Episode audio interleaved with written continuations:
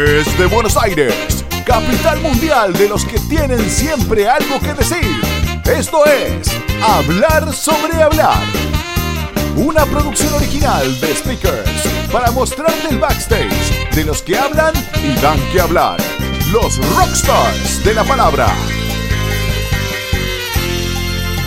Con ustedes, Hernán Schuster.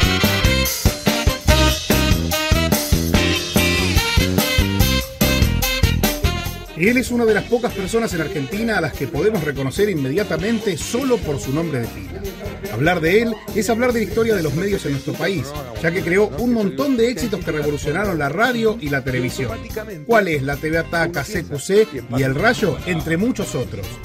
Hace poco más de 10 años pateó el tablero y fundó Vorterix, una plataforma multimedia digital y uno de los medios que mejor supo adaptarse a las exigencias del público es sin dudas un gran referente en tecnología, tendencias de los medios de comunicación y consumo de contenido.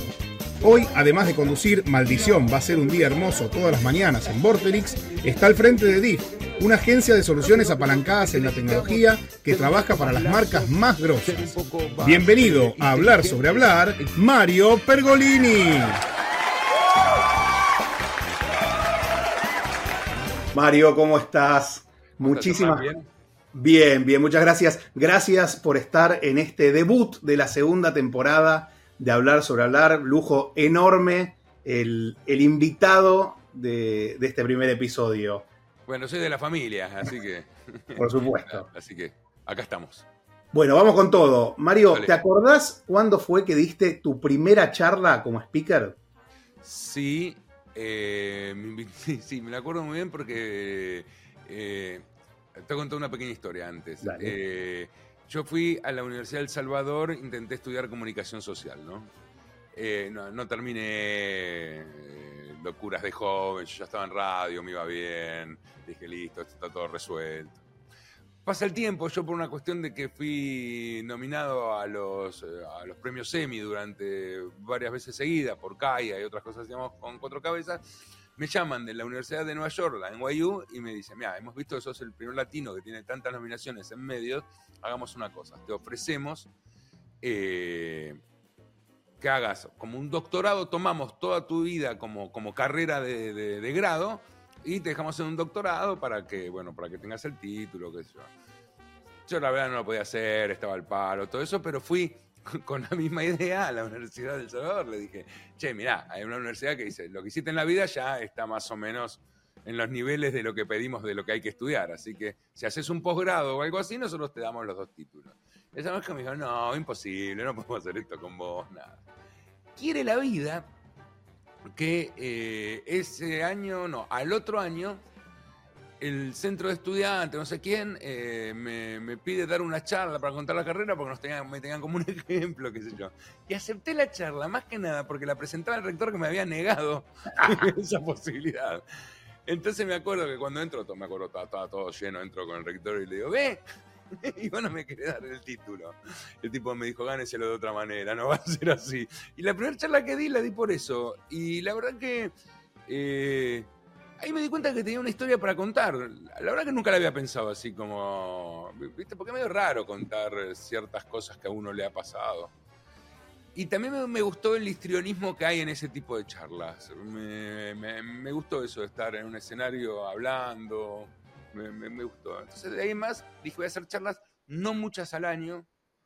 No muchas al año. Y bueno, ahí empecé. ¿Y te acordás cuánto, cuánto tiempo pasó o cuál fue la primera donde cobraste por dar una charla? Es que me costó mucho cobrar porque. Ahora que las cobro, eh, se, me fue por suerte ese miedo, ¿no? Pero. Eh, uno a veces piensa, dice, bueno, uno cobra por contar estas historias. Y me acuerdo que eh, estaban primero, se, habían hecho muy populares las de 10, 15 minutos, las TED Talk. Yo nunca di, me, me, habían invitado, nunca di ninguna me parecía que hacerlo de, esa forma no, no, estaba mal, indudablemente era un gran formato, ¿no? Pero. Y también, viste, dicen, bueno, pero fíjate, esto se puede hacer cobrando. Y digo, no sé si lo puedo cobrar. Pero una vez le, puse mucho trabajo a una presentación. Y dije, la verdad que esto es un laburo, la, verdad que armar los videos, la presentación. Entonces cuando me pedían hacerlo, decía, tengo que hacer todo eso. dije, no, bueno. Me dijeron, ¿cuánto cobras? Y ahí puse un precio. Me acuerdo que había puesto un precio elevado y vi que lo habían aceptado y dije, ah, dije, ah, bueno. Ah, con razón Clinton trabaja de conferencista. Y dije, bueno, la verdad que me sentí eh, también halagado por lo que pagaban por lo que hacía, ¿no? Entonces, bueno, pude, pude eh, mezclar esas cosas. Está buenísimo. Mario, y. Igual, perdón, ¿no? Eso me pareció raro cobrar por eso. No, no, no, no es que o entiendo claramente. es un espectáculo también. Es, un show. un espectáculo, desde un noticiero hasta. Te diría que hasta un velorio es un espectáculo bien montado, ¿no? Pero, viste, es raro hasta que entendés qué es exactamente lo que estás armando, qué es lo que estás ofreciendo que valga la pena.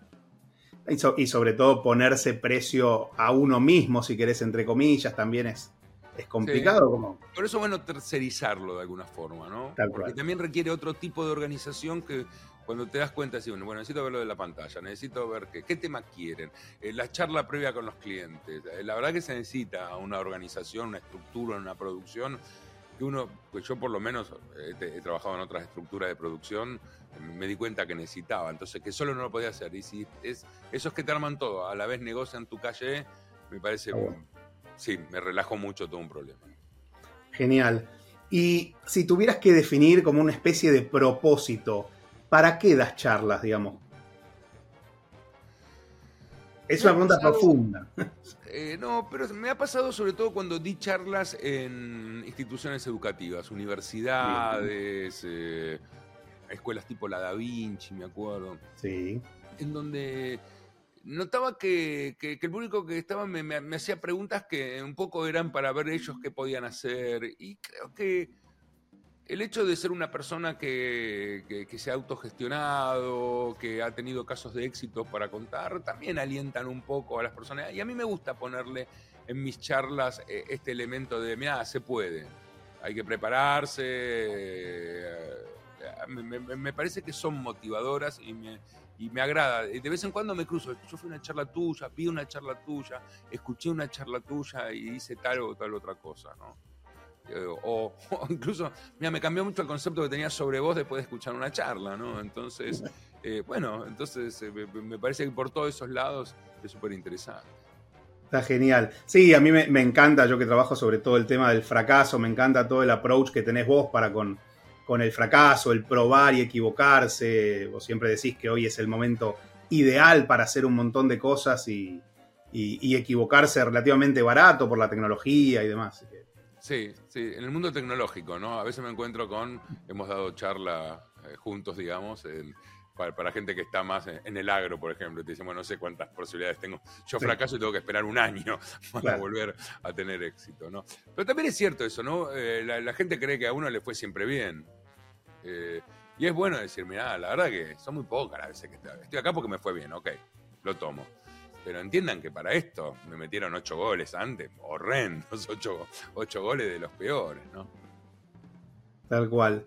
Eh, si tuvieras que definir tus charlas, así en una oración, en un tweet, digo, las charlas de Mario son ¿cómo? ¿O sobre qué, digamos? algo.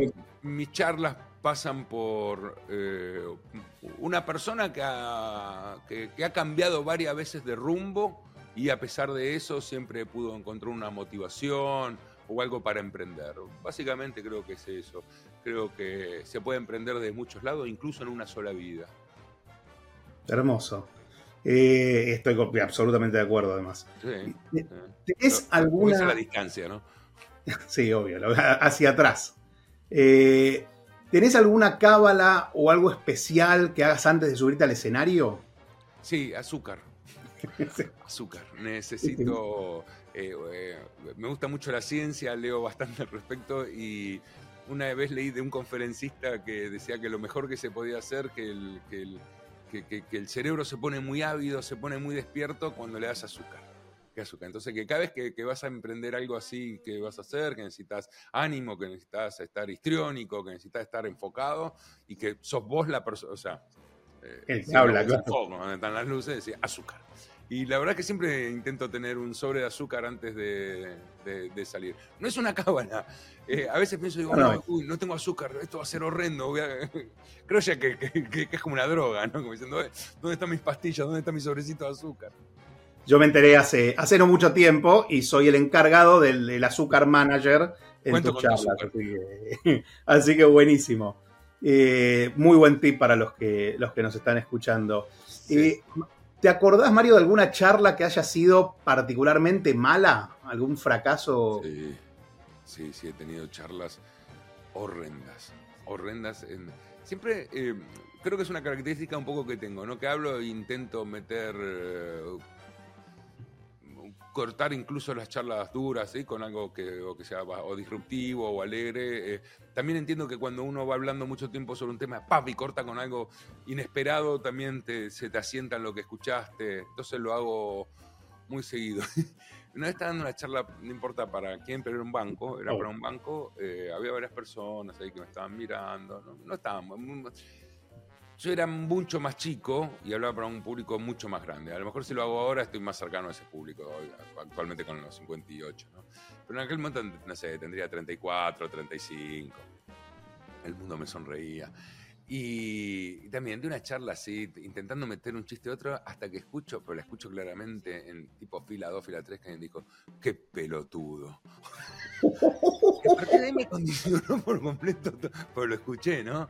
Como el tipo diciendo, ¿qué hago acá escuchando a este pelotudo? Oh, tremendo. Y así fue toda la charla. Y cuando terminó fue. y dije, esto no me va a a pasar. Tengo que... Y si vos te fijas, y contame paso, cada vez que tenemos las charlas previas o con los clientes o con quien sea que vamos a, cual estamos armando, qué, quieren de la charla, dónde quieren, tiempos, qué sé yo. Yo siempre pregunto qué tipo de público vamos a tener, quiénes están, cómo está conformado, qué edades tienen, eh, porque me parece que es fundamental, ¿no? Uno cree que, que, el espectáculo funciona para todos los públicos, y no, no funciona para todos los públicos. Hay gente que no tiene ganas de escuchar, hay gente que... Hay, hay una frase que dice como que armar una charla sin tener el público en mente es como escribir una carta de amor y poner a quien corresponda. muy bueno, muy bueno, eh, claro que sí. Más allá de, este, de esta situación eh, que, pasó en esta charla puntual, eh, ¿te acordás si hubo algún comentario desubicado o algún comentario que te haya descolocado en alguna charla? No, me suele pasar que, en esta cercanía que tengo a veces, sobre todo cuando son estudiantes o gente que. que me pasa también cuando voy a comer. A si voy a comer en un lugar así súper careta, todo el mundo lo trata, ¿qué tal, señor? Y a mí el siempre me guiña el ojo, me dice, uy, esto tipo. tengo como otra. Supongo que es por los programas de radios que hice, de dónde vengo y ese tipo de cosas, ¿no? Pero, sí, pero me pasa muchas veces que me empiezan a preguntar cosas, a veces que es más para un programa de Ángel de Brito que para la charla que estoy dando, ¿no? E, e intento a veces volver así, o me meto, hago un par de chistes y salgo. No tanto con lo del fútbol últimamente, que es un tema que, a todo el mundo le apasiona, son todos conocidos, un equipo como vos, un club. Pero me, ha pasado que me han preguntado cosas de así de, de peleas de Twitter. no, no, sé si estoy dispuesto a tener este tipo de chat. Entonces, a veces, viste, tenés que salir un poco a lo corona, ¿no? Diciendo, ok, voy a, voy a una contraofensiva, pues si no, no sé qué hacer. Pero sí, cuando estoy con público muy joven, sí, ahí, ahí ya tengo que controlarla un poco. Y a veces prefiero hacer más mis charlas que pregunta y respuesta. Buenísimo. Eh, ¿Te acordás de alguna charla que hayas dicho, no puedo creer que me paguen por hacer esto? Una charla así medio ladri. Tengo que ser sincero, en general siempre pienso eso, ¿no? Eh, sobre todo cuando las repito. Cuando, o sea, para la gente que la está escuchando es nuevo, como puede ser una obra de teatro, pero para nosotros ya es la cuarta o quinta vez. Y veo que recurro al mismo chiste, todo, y le voy tomando el tiempo. Me voy dando cuenta que, incluso cuando lo pongo del lado emocional, veo que todos se vuelven a emocionar. Y ahí es cuando digo, oh, no puedo creer que, haya reacciones parecidas a eventos parecidos, ¿no? y ahí es cuando digo, cada una debería ser distinta. Y después digo, bueno, si cada, una, cada charla que doy es distinta. Imposible.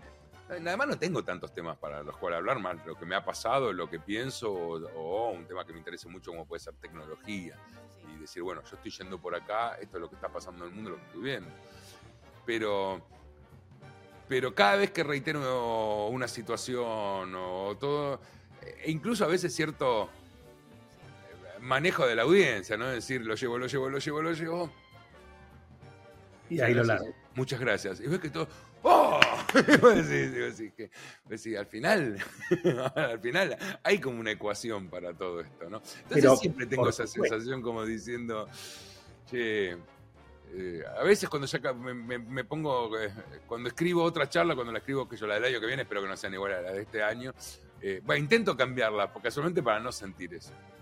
Bueno, eso era lo, que te, iba a preguntar, ¿no? ¿Cómo haces para no aburrirte de tu, charla? Porque pasa mucho que uno da la misma charla y dice, bueno, no aguanto más. Es como siento que me, salgo del cuerpo y hay otro que está hablando en automático. No me pasa porque creo que eh, si tenés un poco de ese histrionismo, eh, eh, el, histrionismo gana por arriba del aburrimiento. Entonces creo que, casualmente, y creo que en algún momento hoy vamos a charlar de esto, ¿no? No me gusta la virtualidad para hablar porque pienso que perdés mucho del histrionismo. Eh, te volvés un poco como el profesor de la universidad que está, entonces todas las cosas vamos a pasarlas. Es como que está dando una clase y vos ves que están todos así, que miran el teléfono.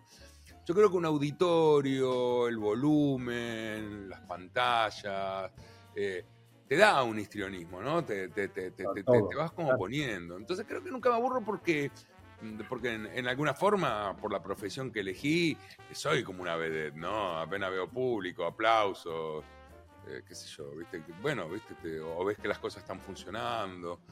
Y, creo que tengo esos elementos para, hablar con la que cuando se me está corriendo por un lado, ir para otro lado, charlar.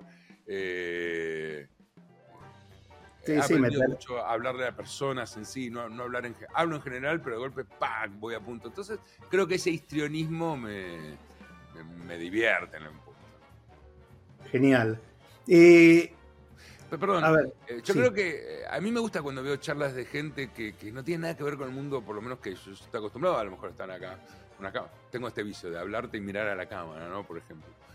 y hay gente que no. Y a pesar de eso, escuchar la charla y decir, wow, este tipo dice cosas, ¿no? Es decir, que más allá del, histrionismo tienen algo re fuerte para decir. Me encantan esas charlas de esos tipos. Hay, hay un poco de todo en este, en este mundillo de los speakers. Tenés el, el que tiene muy alto el factor show y el contenido es un poco más, más laxo, más flojo. Y después tenés los que son de muy buen contenido y quizás no son tan histriónicos, tan, tan showman, pero te dejan la cabeza estallada porque te ametrallan con, con conocimiento. Pero eh, no, no, quiero invertir la, charla, pero eh, te pregunto yo a vos, ¿y ahí qué haces? ¿Los ayudás o decís, bueno, no, no tenemos nada para hacer?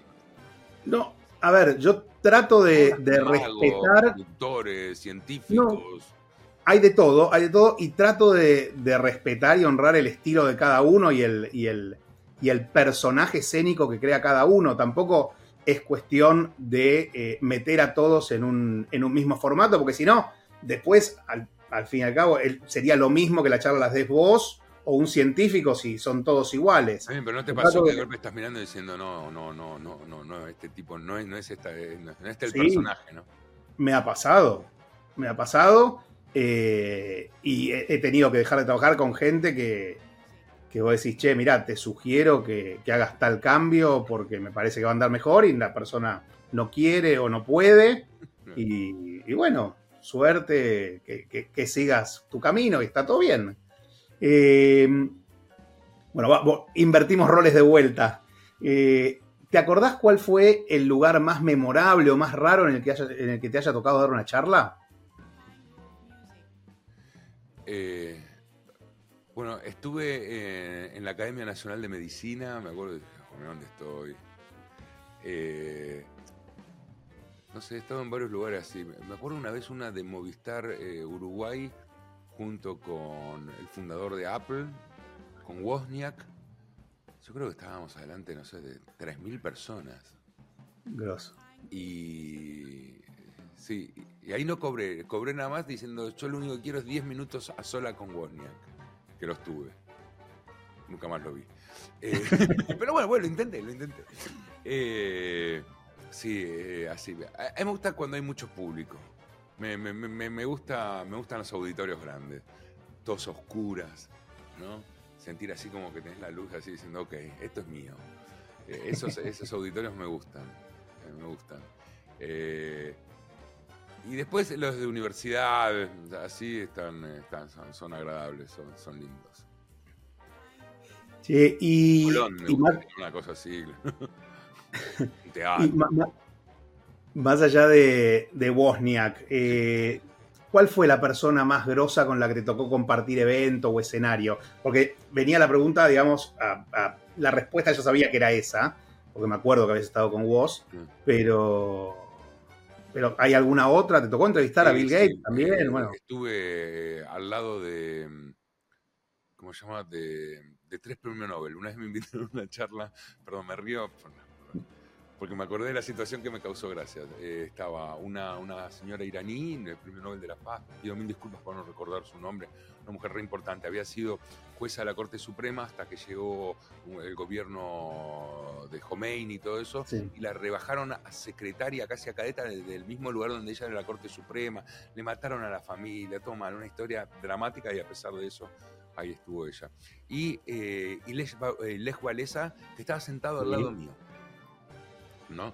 Entonces, siempre lo que más me acuerdo, y yo, que nunca entendí por qué estaba yo invitado ahí, pero estaba, un lugar precioso, auditorio, no me acuerdo en qué país, no era acá. Eh, bueno, hay que buscar, hay que googlear. Y, y, lo que me causó gracia es porque cuando empieza, creí que todos íbamos a hablar y que todos estaban con traducción, algo así, y no, nada que ver. De golpe eh, se presenta esta señora, esta dama, para contar su historia, y dice, y una voz en off que se escucha. Gracias. Les contaré mi vida a partir de este momento. Acá, niña, pero me... dije, no nos vamos más de acá. Claro. que con Les Valesa, que lo tenía al lado, me mira, ¿no? Y, y me empieza a hacer dibujitos en, una, en una hoja que tenía al costado entonces yo se lo corrijo y medio que terminaba jugando al ahorcado mientras iba hablando. Después tocaba Alexa, que también hablaba en, polaco, ¿no? Y, claro. Y también larguísimo. Y después hablé yo lo más rápido que pude, pidiendo disculpas de estar al lado de estas dos grandes personas que habían contado su historia de vida que te angustiaban. Así que bueno, me acuerdo estar con Les Valesa, me acuerdo haber estado con, con, con esta dama, con Wozniak, me, eh, en otro momento también en otro país me tocó estar con Mick Jagger por una, estábamos, sí, sí, sí, yo, yo hacía unas cosas eh, en Inglaterra y bueno, y nos tocó dar como unas charlas pegadas y, él sale y yo entro y nos saludamos, nos cabeceamos y seguimos, después lo conocí mejor, pero sí, me ha tocado. También por mi profesión me he cruzado con un montón de gente, ¿no? Pero sí, con charlas y esas me las acuerdo. Bill Gates. Bill Gates, sí. Lo sabía también. Eh, bueno, última, última pregunta, Mario, y ya pasamos al PRODE. Eh, si tenés que aconsejar a alguien que eh, quiere convertirse en speaker, empezar a dar charlas, o que ya suele dar charlas seguido y quiere profesionalizarse, ¿qué consejo le darías? Primero que entienda claramente que, mm, es entretenimiento, y lo, me gusta poner esta palabra, que, es entertainment, ¿no? Eh, que, la gente va a ver una charla no solo porque la va a inspirar, porque el mensaje es bueno, sino porque va a ver algo que le va a agradar, que va a pasar un tiempo prestándote atención y para prestar atención no alcanza solo una linda historia, necesita estar rodeada de muchas otras cosas. ¿no? Entonces ponerle importancia a esas otras cosas para que la audiencia esté eh, interesada y no decaiga. La otra, pensar que eh, cuando uno piensa que está hablando mucho es porque está hablando mucho.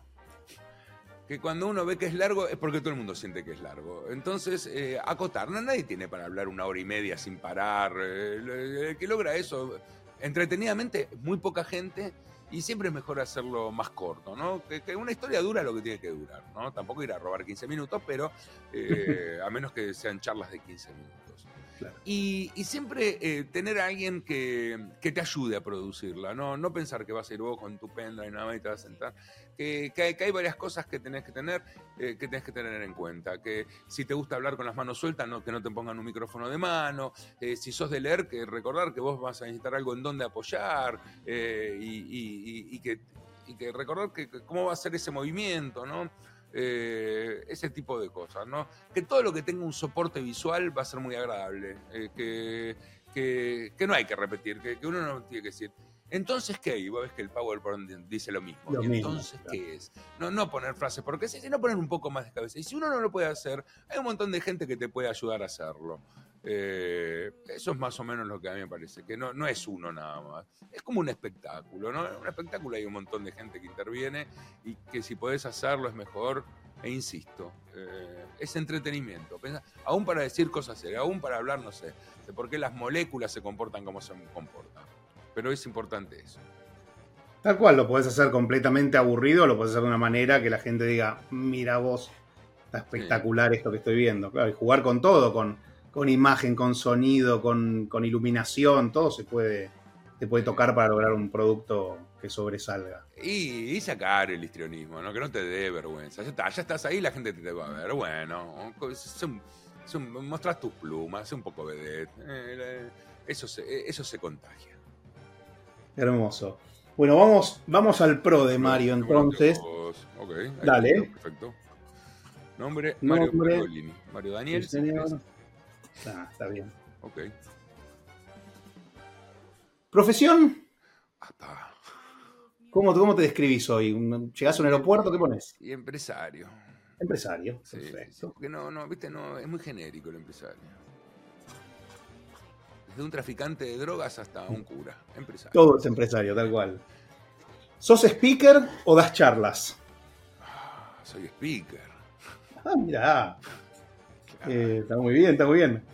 Bueno, esta la hablamos recién, con, con soporte, con PPT o sin PPT. Con PPT. Claramente. Esta también la mencionaste durante nuestra charla, charla para pocos o charla para muchos. Para muchas.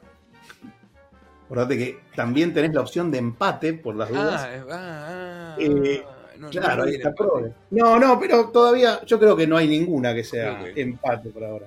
Eh, charlas presenciales u online lo online no sirve. Si quieren hacer un online, hace un programa de televisión. Ah, si va a hacer online, que no sea así, que sea parado. otra cosa, claro. Un, programa de televisión hace. Si va a ser online, que sea un programa de televisión. Está buenísimo. Eh, ¿Micrófono de vincha o corbatero o de mano? Es de vincha, porque me, gusta mover, me gusta. Perfecto. ¿Guión, ¿Guión a rajatabla o haz de la improvisación? Empate ahí. Eh, creo que tienes que tener un buen guion, pero no, no tenés que ser tan duro. Hay que improvisar. Ahora, si vas a improvisar, nada más que te digan, ¿qué, ¿cuál es el tema? Hígado, ok. Hola, ¿qué tal? Voy a hablar del hígado. Si no sabes del hígado, sos un. A mitad de camino te vas a querer matar. Sí, no, no creo que nadie pueda hacer improvisación 100%. Hay algunos que son muy capos. ¿Viste? Hay gente que, habla, hay gente que tiene vocabulario. Para hacer eso hay que tener mucho vocabulario. ¿Viste que te das cuenta cuando alguien tiene mucho vocabulario y cuando no tiene tanto vocabulario? Yo no tengo tanto vocabulario. Está muy bien. Entonces, eh, bueno, ¿esta nervio cero o nervio siempre? Nervio cero. Cero. Ya está, ya está, pero curtidísimo. Ah, calculo que los años también de, radio te dan una, una gimnasia que... He estado delante de un millón de personas, me acuerdo, o presentando a Soda Stereo en la 9 de julio, o no sé, o decirle a un estadio completo que tenía que hacer tal o tal cosa, porque iba, me acuerdo, en un estadio de Vélez, hablándole a todo un estadio diciendo, miren, vamos a tocar el tema tres veces, dijo Durán Durán, y ahí está, te acostumbras, o estar una, adelante de una cámara, te acostumbras. Espectacular. Y la última, ¿speaker se nace o speaker se hace?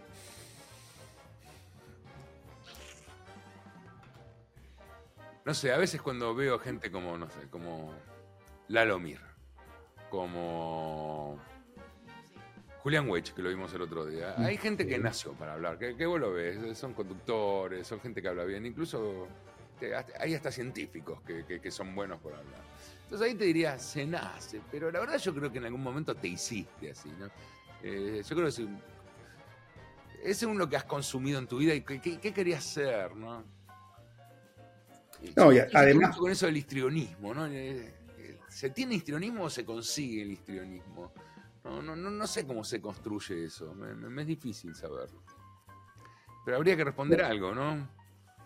un empate para terminar este PRODE? No, vamos a poner porque me parece que es bueno decir, se hace, se hace, uno se, hace. sí, se hace. Porque si no, viste, sacas un montón de gente que cree, yo nunca lo voy a lograr, nunca lo voy a lograr, sí, hombre, es hablar, nada más. Sáquese los nervios en sí. Muy bien, ahí está, así quedó el PRODE de este episodio de Hablar sobre Hablar.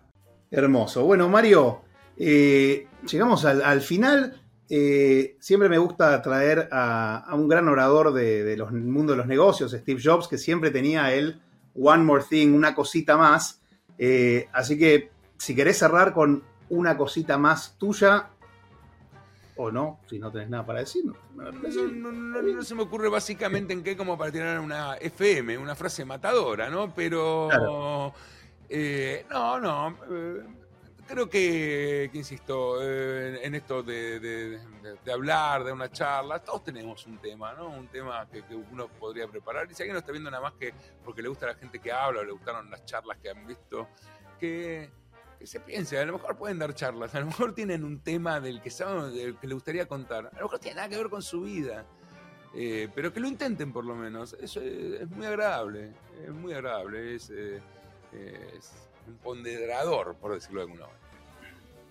Yo estoy convencidísimo de que todo el mundo tiene una historia para contar. Es cuestión de, saber armarla, sacarla y, y, llevarla al escenario. ¿no? A la gente ¿Cómo, Hay un mundo ávido de historias. a, la gente le gusta escuchar historias bien contadas. Sí. sobre todo, no, bueno, nos, para mí nos lleva a nuestra, a nuestra infancia, a ese momento donde nos, nos, nos sentaban y nos contaban una historia creo que tiene, tiene mucho que ver con eso. Y bueno, venimos compartiendo historias desde, desde las tribus de, homínidos eh, que se juntaban alrededor de un fuego a escuchar algo que, les decía el líder de la tribu y demás. Así que sí, estoy convencidísimo del poder de las historias. así que si estás del otro lado y querés lanzarte a ser speaker, animate. Fíjate cómo podés eh, eh, sacar a flote todo tu histrionismo y dar un buen show. Mario, gracias nuevamente por este, este tiempo. Buenísima la charla. Y nos vemos pronto eh, con un sobrecito de azúcar en mano para subir a más escenario. Para mí es fundamental. Gracias y a todos ustedes que están del otro lado, eh, nos vemos en el próximo episodio de Hablar sobre Hablar. Gracias, chao.